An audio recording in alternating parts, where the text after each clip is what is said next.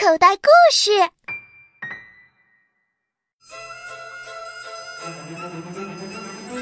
章鱼哥系列侦探童话第二册《沉船里的秘密》，作者谢欣，声音演绎：武丁包、艾利克斯、穆雪婷、一路、云涛、杨宇，声音设计：丁祥威。第一章：乡下来的藏宝图。随着暗杀花栗鼠小姐的计划彻底失败，海底世界开心谷小镇的海参镇长也在章鱼哥的调查下露出了原形。这个流氓政客勾结陆地财团，破坏资源，污染环境。非法谋取暴利，现在将在海底监狱服刑十二年。由于海参寿命最长不过十年，这样的刑期对于他来说等于终身监禁。一个案子完结了，又有一大堆事儿等着章鱼哥。有确凿证据证明，花栗鼠小姐参与了咖喱岛爆炸案。尽管这次是环保人士针对破坏环境者的抵制，但采取极端手段也是法律所不允许的。花栗鼠小姐将接受法庭审判。不过，章鱼哥已经联系了很多证人，为花栗鼠小姐向法官求情，要求轻判。章鱼哥的手机铃响了。翻车鱼大叔高兴地说：“乡下的章鱼奶奶来了，现在正在我餐馆里喝着蟹黄汤呢。”章鱼哥高兴地说：“啊，我老妈来了，好好，我马上过来。”章鱼哥开着摩托船在热闹的大街上走走停停，满大街悬挂着镇长选举的宣传海报呢。海格老先生声嘶力竭地喊着。请大家投我一票！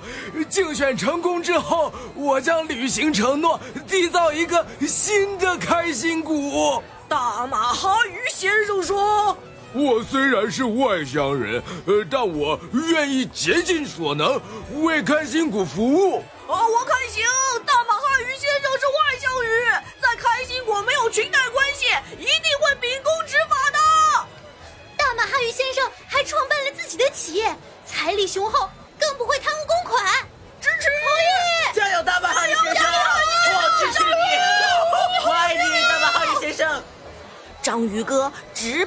车鱼大叔的餐馆。可是这里没有老妈的身影啊！原来啊，他和翻车鱼大叔上街看竞选镇长去了。章鱼哥转身朝中心广场追去。临近广场。周围是越来越热闹了，林立的高楼上也悬挂着巨型条幅，写满了竞选的口号。广场上是人山人海，章鱼哥只好停下车，自己去人堆里找老妈。嗯，章鱼哥在执勤啊！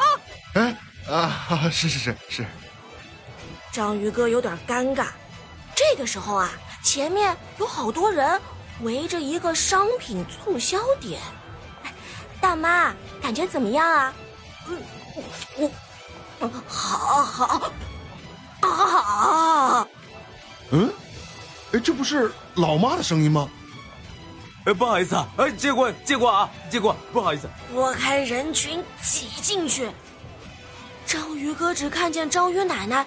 除了站立的两只触腕空着以外，其余六只触腕都各拿着一桶海藻罐头，正吃得欢呢。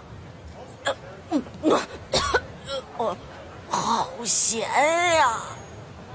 促销小姐看着章鱼奶奶，大妈，您吃了我们六盒罐头，当然咸了。哦，呃，呃，是你请我吃，我才吃的呀。难道提点意见就怪我吃多了吗？啊，呃，哎呀，呃，大妈，您的意见很好，我们会改进的。不过，希望您支持我们的董事长大马哈鱼先生竞选镇长。当董事长不是很好吗？干嘛要当镇长啊？哎呀，老妈，快跟我走吧！章鱼哥把老妈拖出了人群。哎，我真是服了您了，老妈。哎，您怎么想起来来看我了？你不来看我，我我当然要来看你了。我在乡下听说啊，你在开心谷办了一件大案子，连海参镇长都被挖出来了，是不是？哎呦，我担心你嘛。要知道，那帮当官的总是官官相护的，他们要整你这个小警察，容易的很。嘿，老妈，您就别瞎操心了。现在的开心谷啊，安全的很。哦哦哦哦！对了对了，我这次过来啊，主要是给你看一件宝贝。章鱼奶奶小心的从手提包里掏出一张叠得整整齐齐的，像手帕一样的东西。章鱼哥展开那东西，是类似羊皮纸的防水地图，上面还画了一些看不懂的曲线、符号和文字。章鱼奶奶神秘地说：“看看，藏宝图。”老妈，你还当我是小孩子呢？我是说真的。昨天啊，有条虎鲨闯进了我们村子，为非作歹。村长叫大伙儿联合起来，把他打死了。我们剖开他的肚子，发现了好多乱七八糟的东西，什么酒瓶子啦、方向盘啊、遥控器什么的。哦，当然当然，还有这张藏宝图。哎，老妈，你凭什么推断这是藏宝图啊？哦，虎鲨肚子里呀有氧气瓶。有没消化掉的潜水服，还有一个水下的 GPS。我怀疑呀，虎鲨在几天前袭击过一个潜水员。这个潜水员刚从某条沉船那里出来。这个藏宝图啊，嗯，就是潜水员绘制的。呃。哎，您这么说有什么依据吗？很简单，GPS 上的定位目标是蓝鹦鹉沉船。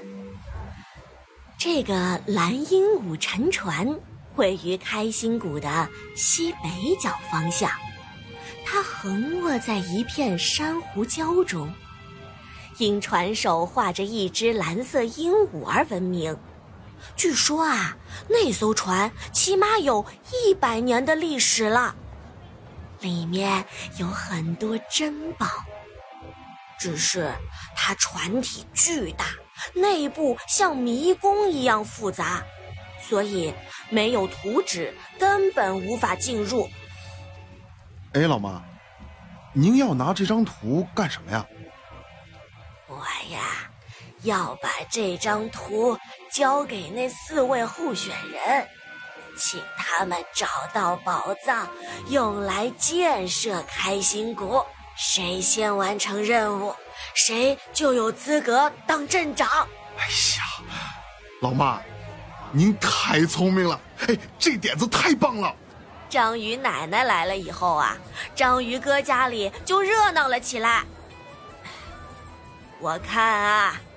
儿子，你现在能当警察，主要还是来自我的遗传基因嘛？啊，你难道没有觉得我有过人的推理能力吗？